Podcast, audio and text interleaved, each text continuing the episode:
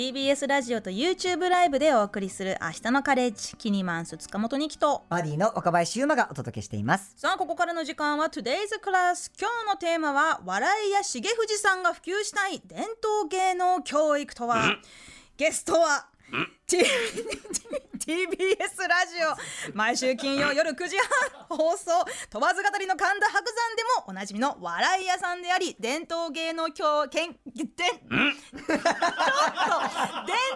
能教育科の重藤行さんです。どうもこんばんは。伝統芸能研究家の重藤行でございます。よろしくお願いいたします。日本語喋ってる。まあもちろんねあの文化放送ではね毎週、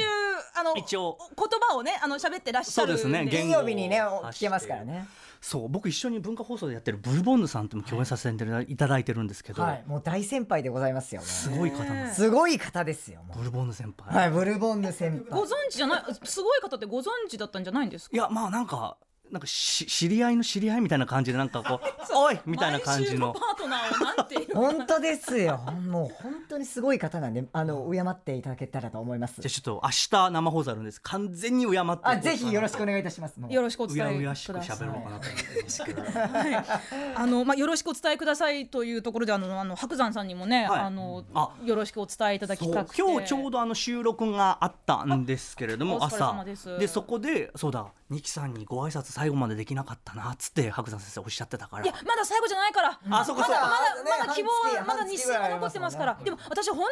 あの白山さんにもめちゃくちゃこうお礼をいつか言いたいなと思ってて、まあ、だったら家に家に行けよって思うことなんですけど、はい。この「朝のカレッジ」がねもう始まりますよっていう告知がされたもう3年ぐらい前に、一番最初にいじってくれたのが白山さんなんですよ、え放送で。何でいじられたんですか？名前あ名前をた。キ キニマンス塚本二木っていうなんかタイガージェットシーンみたいな名前だっていうことでなんかなんかこうあのそこをうんしばらくいじっていただきまして、でそこから多分私の好感度が1ミリぐらい上がったかも。その世間世間の私に対する好感度がそのおかげで上がったんじゃないかなと勝手に分析していますので、はい。でもその実感はあるんですか？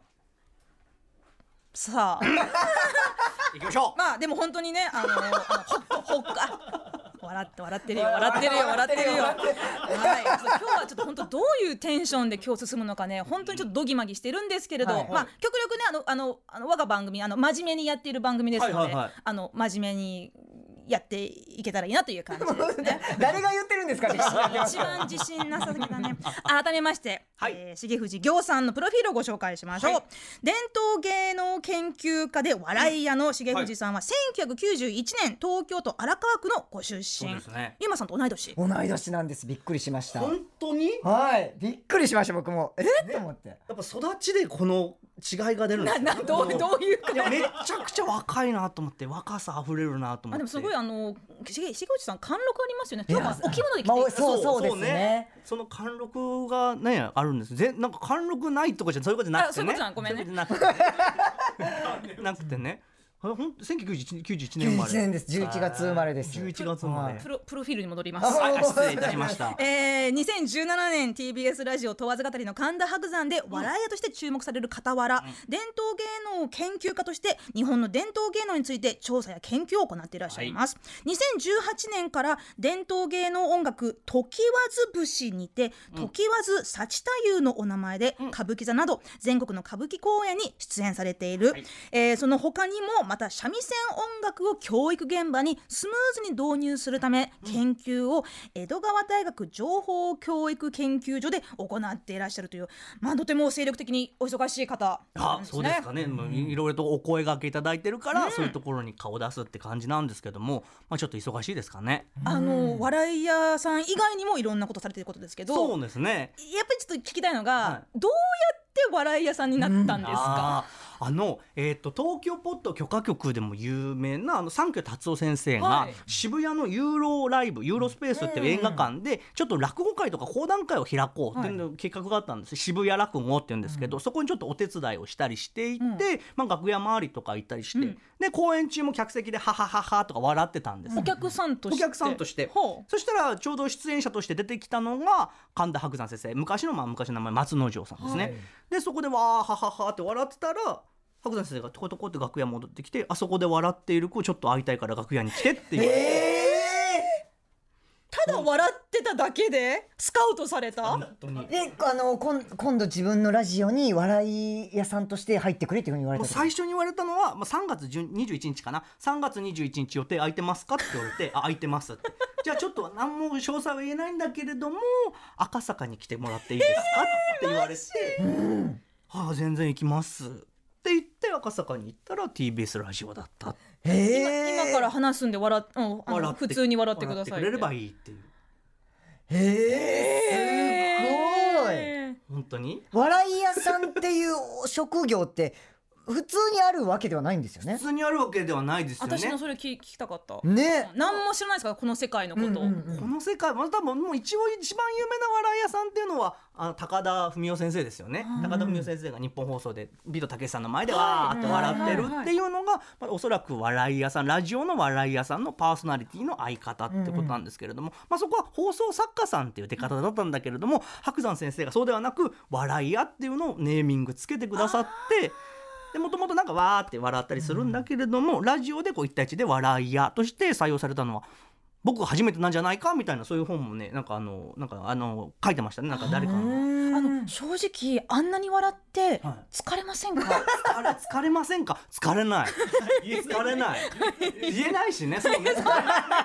い疲れますよっては言えない肺活量半端ないうん、そこはあの僕が今やってる「時わず節」っていう歌舞伎座で、あーって高い高音出したりする芸なんですけれどもそこでもうちょっと、まあ、喉の鍛えたりしていたから、ちょうどぴったし三ねあの舞台に出るともうわーってでかい声を1時間2時間ずっと出し続けなきゃいけないから、ぴったしそこがうまくはまったのかなとは思ってますけど。そんな重藤さんに今日はね、まあ、いろんなこと聞きたいんですけれど、はい。まあ、今日は特にですねあの重藤さんが普及したいと、まあ、今研究などで頑張ってらっしゃる伝統芸能教育についてなんですが、まあ、私たちあ先日ね、まあ、せっかくだから、まあ、ちょっとこう簡単によ予習な感じでね、歌舞伎を見に行こうよということで、あの歌舞伎座に行ってきたんですけれど、はい。まあ、本当にあの新感覚体験といいますか、ななんだろうねあのちょっとこう一つ大人の階段上がった感じがする。しましたね、なんかあの3幕あって、はい。それぞれ全く違うジャンルを見せてくださああるんですね。確かに。よびっくりしました。面白いですね。これは緑狂言っていう言い方をするんですね、うん。はあ。緑狂言と投資狂言っていう2つのジャンルがあるんだけれども歌舞伎座で今月やってるのは緑狂言っていう本なんです、あ。緑狂言っていうのはどんなのかっていうと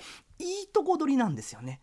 長い部分のいいとこをポンポンポンって取ってるんです。例えば、うん。半沢直樹だったりすると、はいはい。倍返しだみたいな有名なフレーズってありますよね、はい。はい。101回目のプロポーズだと「僕は死にません」みたいな。あれの有名なセリフの有名な場所だけ抜粋してお届けするよっていうことなんで3幕とも今回今月は色合いが違ったってことなんですあね。本当はじゃあもっと一作品ずつもっと長いってことですか？長い。あそうそなんだ。の一部作目はあのなんか囚われのお姫様がいて、でその囚われのお姫様たちをこう救う人がえーっとねえーっとねえーっとね患者として忍び込んだけどそこでこうなんかこうなんかい囲碁をしようって始まって 囲碁をししてる間にお姫様がいろいろこうなんかよよよって泣いててい。ろんな情報量があるんですけど、はい。あ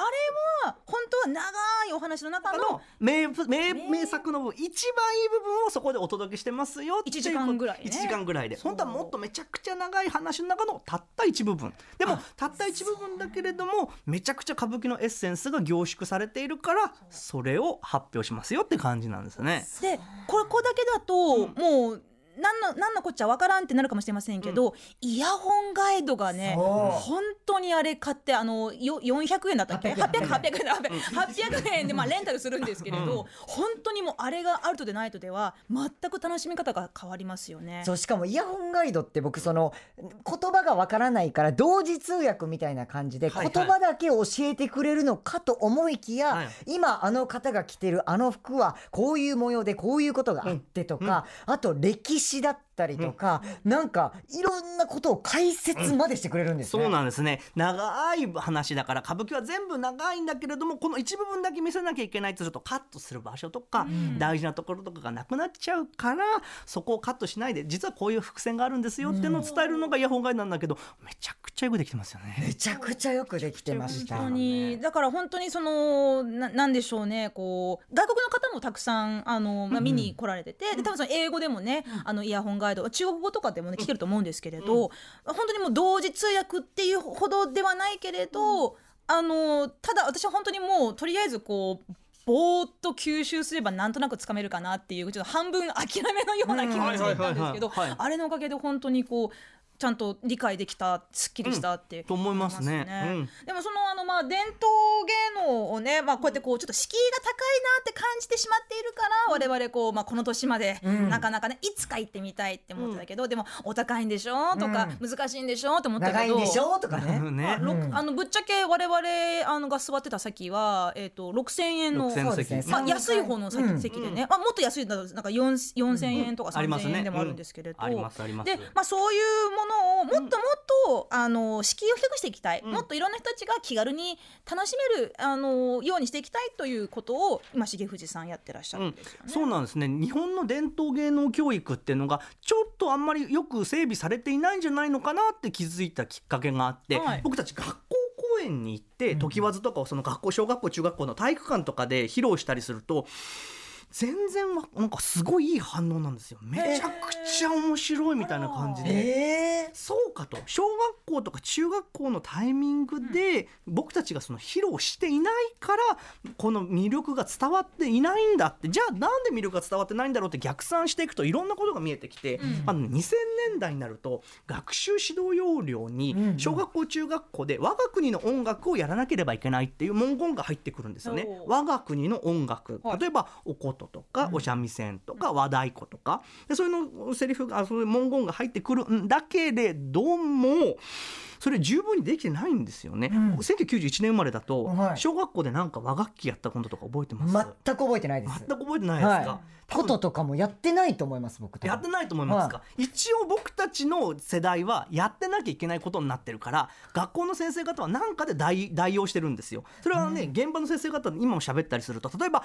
B、DVD を見たりとかビデオを見たりとかいけないんだけれども YouTube に不正アップロードされている歌舞伎を見たりしてやったっていう体で済ましてるっていう。実際に触ったり演奏するってことはできないところもたくさんあるんですね。でもそれはねが現場の先生方を責めることはできなくて、現場の先生方はピアノだったりやるので一生懸命だし、はい。じゃあ三味線渡してどこから持ってくるのって。そうですよ。でうん。三味線なんてあのあのピアノってのはドレミですけど、三味線はドレミじゃないし、はいその竿の押さえる場所手の位置でしか書いてなかったりするから、学校の先生方はそれは弾けないわけですよ。うん。教える人がいないってことですよね。教える人がいないから見ることもできない、うん。だから一応鑑賞って形で DVD とか映像を見せるって形なんだけれどもそれじゃあうまく伝わらないわよねってことで、僕たちが今、えーど何とかしてこれを伝えるようにしようってことで今研究をしているって感じですね。うん研究というのはそのその教育の現場でどうやってこれをもっと導入しやすくするかっていうところですかまさしくそういうことで今学校はギガスクール構想って言って一人一台タブレットがあるわけですよね、うん。小中学生はギガスクール構想タブレットが配布されているんだけれどもこのタブレットにはえっとねピアノのアプリとかは入ってるんだけれども三味線の音楽がそこに入ってないじゃないってことでじゃあタブレットの中に三味線の音をそのままポンって入れれば子どもたちは自由にそこで楽しく遊んでくれるんじゃないかってことでまずは子どもたちのタブレットにギガスクール構想に乗っかって子どもたちのタブレットに三味線の音楽を入れましょう。三味線のプログラムはそれしろ、まあ、いけないんだけれども三味線の音色に変換させてじゃあちょっと自分たちで音を奏でてみようかなってそのきっかけだけでいいの。そのきっかけだけで何かうまいことが起こるんじゃないのかなっていう研究もしてますね。重藤さん的になぜ、あのーその日本の小学生とか、こうはい。中学生高校生にその伝統芸能とかうん。伝統音楽を、はい。えーまあ、ふ普及する必要があるんでしょう、えーっとねまず一つ目がえっと、学校の先生方現場の先生方がものすごい苦しんでたってことですね。我が国の音楽をや学ぶやらなきゃいけないっていう学習指導要領があるのにもかかわらずそれが先生方が現場の先生方がそれに対応できていない、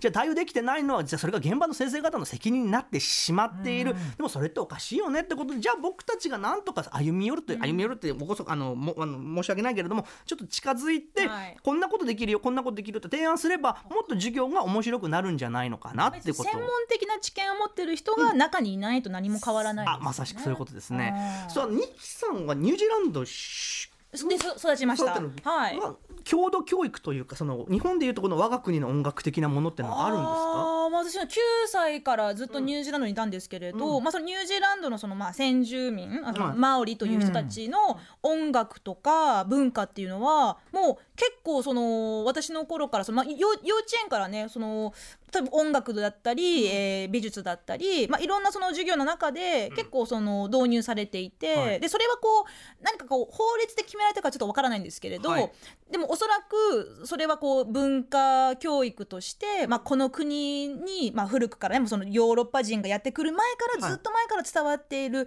えー文化だからこれを少しでも、まあ、こうう歌を歌ったり、えー、墓をやったりっていう感じであとそのなんかこう簡単なこうなんかこう名前をなんか自己紹介をするとかこう数字を数えるとかそういう簡単なででまあ、伝統というかその、はい。うん、あの先先住民族の、ね伝統芸能というのは教育で当たり前のようにやりましたね。でもそたた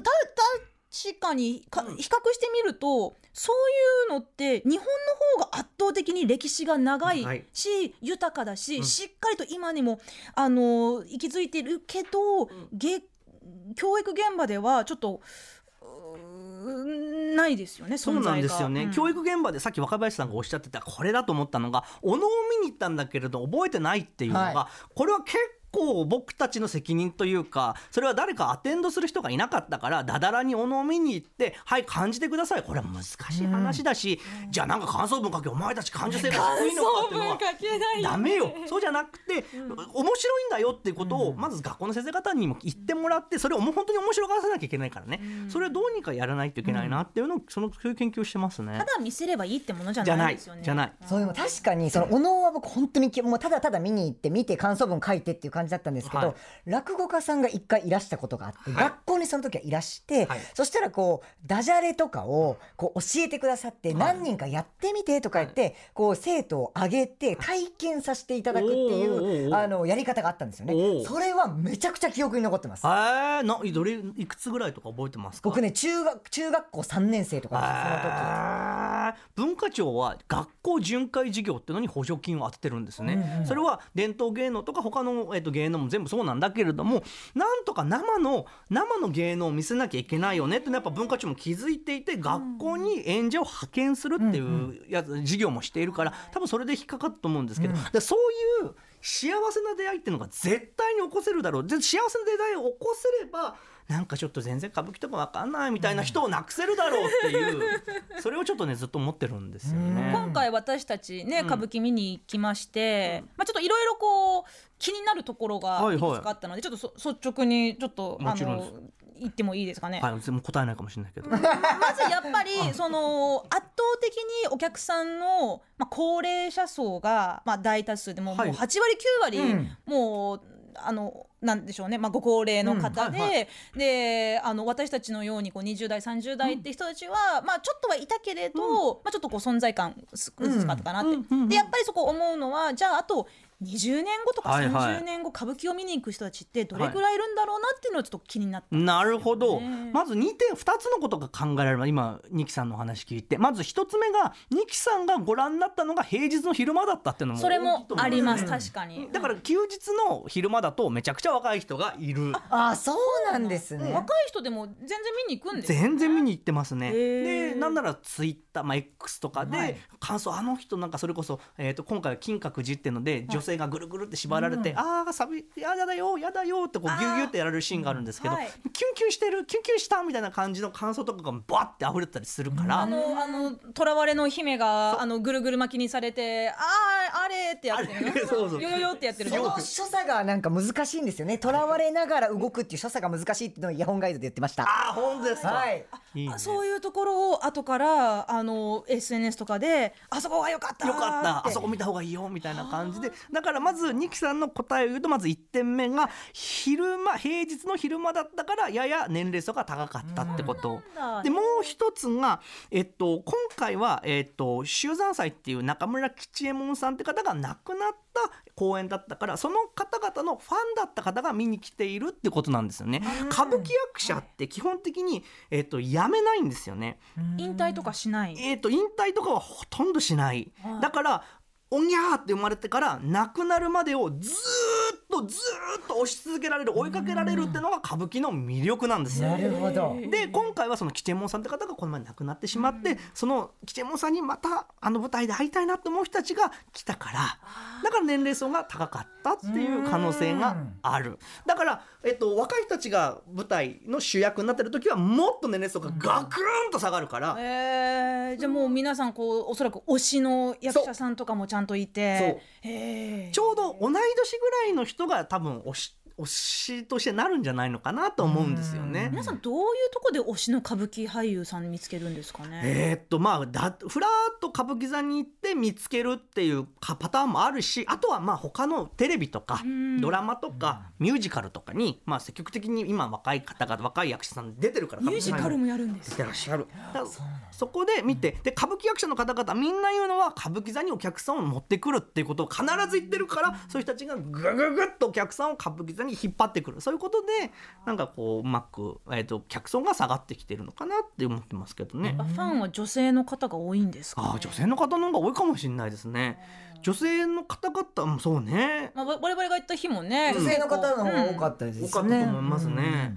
でも本当になんかその熱気がムンムンしたというか、うん。もう昼間だったんですけれど、もうお弁当を事前に買うじゃないですか。もうものすごい列で、うん。もう結構売れ切れてるお弁当とかもあって。うん。で休憩の時にこうちょっとこうなんかあ甘いもの食べたいねって感じで、こうなんかたい焼きがすごい美味しいらしいんで、はい。行ったらたい焼きはその日は売ってなかったお休みだったんですよね。人形焼きがねあの何ですかあのあんこのあの滑らかさ ね、あの生地この世のものとは。思えないほど滑らかなあんこだった。ははい。あんな美味しい人形焼きはもう極楽浄土以外で食べれないんじゃないですかね。ああ極楽浄土に行った人のセリフですよ、ね。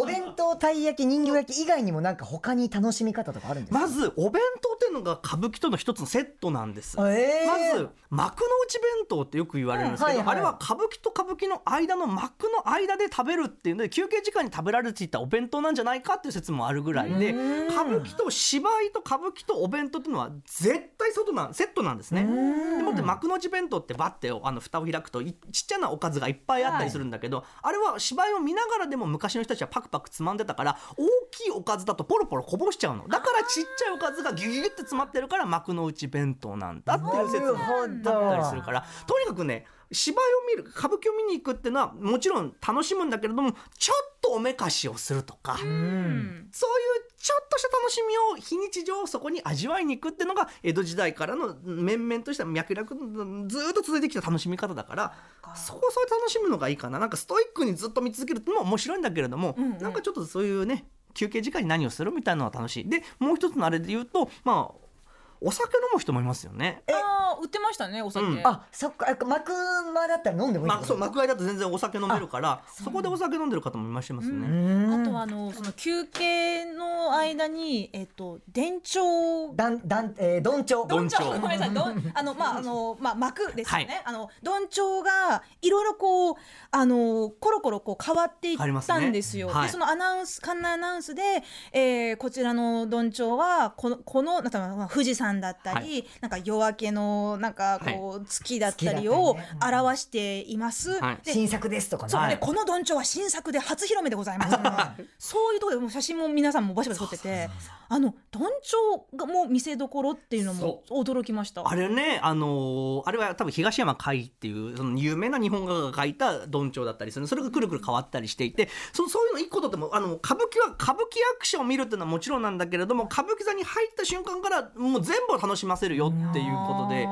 僕トイレがめちゃくちゃ綺麗っていうの結構でかかったりする。確かに綺麗かったです、全部そこでは絶対楽しませるよっていうのの全部の結集だからどんちょうにも一個一個面白い仕組みギミックがあるよっていうことですよね。一個知るとあこれあそこに繋がってんだみたいな感じで次々次々分かっていくっていうのが歌舞伎の楽しみかな。確かに。もうあの東銀座駅から出てはい。もうすもうちょ、うん直結じゃないですか。ですね。でそこ入り口であのチケットをやってもらうももぎっててもらってもうそこからちょっとこうあなんか始まってるって、うんなんか始まったぞ私の歌舞伎体験があって、はい。だって11時に始まって終わり3時半って聞いて初めマジかよと思った長っと思ったんですけどもうあっという間でしたよね。でももっと短い三あの感激法もあるらしいですね。ありますね。幕見席って言って一幕見つって今回は昼の部だったら3つあるっておっしゃったんだけれども、その中の1つだけ見たいよって方はうん。そこ1つだけ見るっていう方法もある。つまみ食いができるってことですね。そうするとあー1回つまみ食い1つまみ食い1800円とか1000円ぐらいだったりするから、1時間ぐらいでね。そうですね。それだけ見るっていうのも全然あり。なんかそういうのも知らないから、うん。そうあのイヤホンガイドも知らないしこう、パンフレットとか見ながらこうあらすじを追いながらだとめちゃくちゃ理解できるとかも知らなかったんで、ん。知ってたらもう全然こうしかもその一幕だけ見れるとかね、そういうのも知ってたらもっと行きやすくなるなっていうのは思いました、そうね。どうやって歌舞伎の解像度を上げていくかっていう歌舞伎でちょっと分かるとバチって見えてくるんですよね、うん。で見えてくるとこの裏にあるのが何だろうって次々分かってくるって。それは歌舞伎は本家取りの世界で一個前の踏襲して踏襲して踏襲してってドドミノのようにやっていくから一個分かるとタタタタタタってドミノが倒れるかのように全部がつらーって分かっていくっていうのが歌舞伎の魅力だからそこをねなんか一回僕はツンってドミノを押したいんだけどね。うん。でもニキさんと若林さんのツンって僕押せたからうん。今後タタタタタちょっとってねなんか友達とか連れて行きたいなって思ったしえ本当に思いました。うん。外国から来た人も連れて行きたいなって思うですよね。ね。ちょうどね、インバウンドもそうだけれども多分魅力的なのかなと思いますよね。昔からずーっとあのやられてる演目もあると思うんですけど、はい。最近になって新しく生まれた演目っていうのもあるんですか、ありますね。えっと古い演目はまあ1800あごめんなさい1800年代とか1700年代とかあるんだけれども最近できたのはこの間刀剣乱舞ってだから2023年にできるし。新歌舞伎新みたいな。そうですね新作歌舞伎ってのがあるし明治にできたのもあるし昭和にできたものもあるしそれできたものによって時代背景があったりはするんですよね。ワンピースとか、風の谷のナウシカも歌舞伎でやってましたよね。されてますよね、だからその時の平成のあの空気感をあそこには詰めてるわけですだからもしかしたら2500年に今から400年後くらいの人たちがこちらはワンピース歌舞伎でございますって当時ルフィという人がいたんですってのイヤホンガイドでやってるのかもしれないしね。そういう平成っていうのはすごい閉塞感があった時代だったんだけれどもルフィのような一人のそのヒーローが現れて打開したようなそういう待望論があったんですみたいなのがイヤホンガイドから流れてくるのかもしれないし。あへー。気になるねあでもそれちょっと思ったのが、はい。そのまあその時代の変化もそこに現れてるって話で言うと、やっぱりその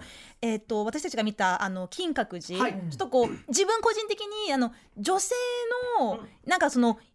なんか弱いなんかこうなんか囚われの身で、なんかこうなんかよよよって泣いてるだけな感じのお姫様のなんか女性像が、あーなんか時代感じるなーってちょっと思ってたんですよね。ちょっとなんかあの勝手な、はいはいはい。あの文句ですけれど。それは全然あの正しくて今ちょうど最近の、えー、と本でいうと歌舞伎の中のヒロインで「ヒロインは泣いている」っていう本が出して関あゆみさんっていう歌舞伎の研究家が出した本は歌舞伎のヒロインがんあの女性像ですよね。なんでこうやって虐げられてるんだろうって研究をなさってる方もいるからそういう見方ももしかしたらこれからあるかもしれない。そうすると歌舞伎がまた変わっていくわけですよね。だから歌舞伎あもうあくまで材料だからこれをどう調理するかというのは今生きてる人たちの感じですよね。昔ながらのやり方を絶対に続けなきゃいけないってわけではなくて新しいものもどんどん生まれてるという。そういうことですね。そうなんだ、いやー本当にもう私たちの歌舞伎感がめちゃくちゃ変わってるよね、はい。この数日で。はい変わりました、はい。嬉しい。ねまだまだね、えー、重藤さんにお付き合いいただきますけれどここから、えー重藤さんのプレイリストから、まあ普段は一曲かけるというところなんですけれど、はいこうどんな曲演目などをかけましょうか今日は？これはですね、えっと、少し二木さんと若林さんに聞いていただきたいのはこれは歌舞はちょっとジャンルの違う人形浄瑠璃文楽っていうこれは大阪を中心としている芸能なんだけれども、はい。そこからの四代目と言ってるかわからないかもしれないけれども、うん。大事なのはパッションです。パッション。パッション。なるほど。もう今から聞こえてくる音は多分 TBS ラジオでこんなにパッションがある人が今までないだろうってぐらいやばい声が聞こえます。本当にですか？TBS ラジオやばい人いっぱいいますよ。それ以上全然。はい。例えば誰がやばいんですか？聞きましょうそれでは曲紹介を改めましてお願いします、はい、えー明日死んでもいいっていうような声を出していらっしゃった四代目竹本津田優師匠の一ノ谷双葉軍記、えー、熊谷陣屋の1986年の収録の曲です。どうぞお願いします。お送りしているのは四代目竹本津田優の一ノ谷双葉軍記熊谷陣屋の段でございます。ありがとうございます。読めました。いやこのパッションね。これ、はい。今 CD なんでもう今この方お師匠さん亡くなっちゃったんだけれども、うんはい。今このた文楽っていうこの人形浄瑠璃文楽っていうのは今続いてるし今国立劇場でもご覧いただけますから、ちょっとね竹本織田優織田優さんっていう方がいらっしゃるんです。この方若手のホープなんですけれどもマジでやばい。このラジオでドーンって今多分リスナーの方来てますけど、はい。これを生で竹本織田優さんもうなもう何十倍何百倍にもドカーンってくるからバコーンって今重藤さんが一番パッションありますよあの、ねもうすごいから、絶対生で見た方が一番いいから伝統芸能は。重口さん今日ねもう本当マイクスレスレのところ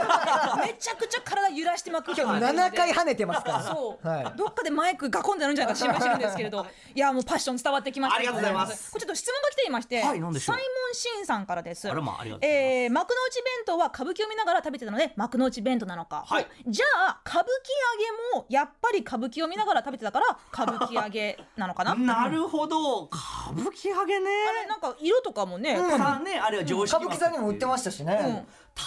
分ですけど多分影ない気がする。ないんかいないんかい。ないんかい。ない気がする。なんか多分。ギミック的ななんか。あんのかな？でも伝統芸能研究家調べてくとしださい。てちょっと調べときます。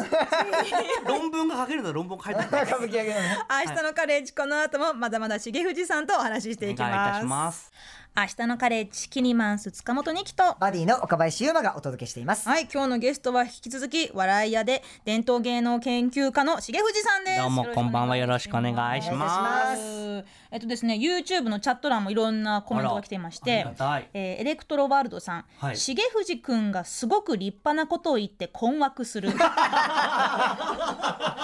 い。普段はあの TBS ラジオだけ聞いてる方はねちょっとこうこういう笑い笑ってるところしか聞けませんからね、実はものすごい方なんですよ、いやー言ってください。もうものすごい方なんですよ。いい気持ちになってものすごい。はいメッセージいきましょう。はい、い今日のメッセージは笑顔になった出来事でございますが、ゆまさんどんなエピソード来てますでしょうか？はい、えー、いただいております。ハーツンチンゲンサイさんからいただいておりますあります噛みましたすいません、お腹がよじれるほど笑ったこと、今でも忘れられないのが、中学時代の学校寄せ、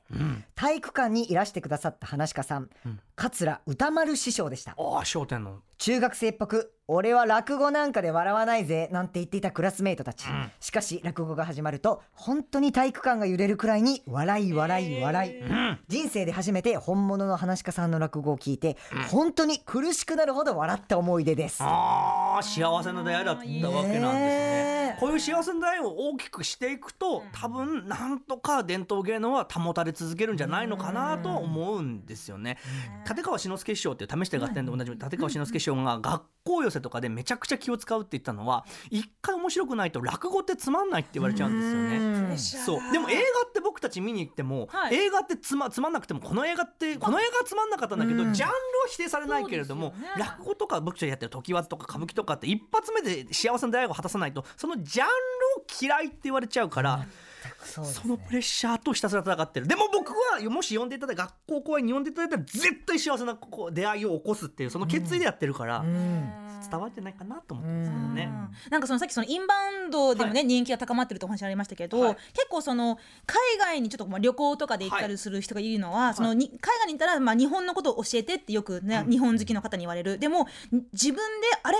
自分意外と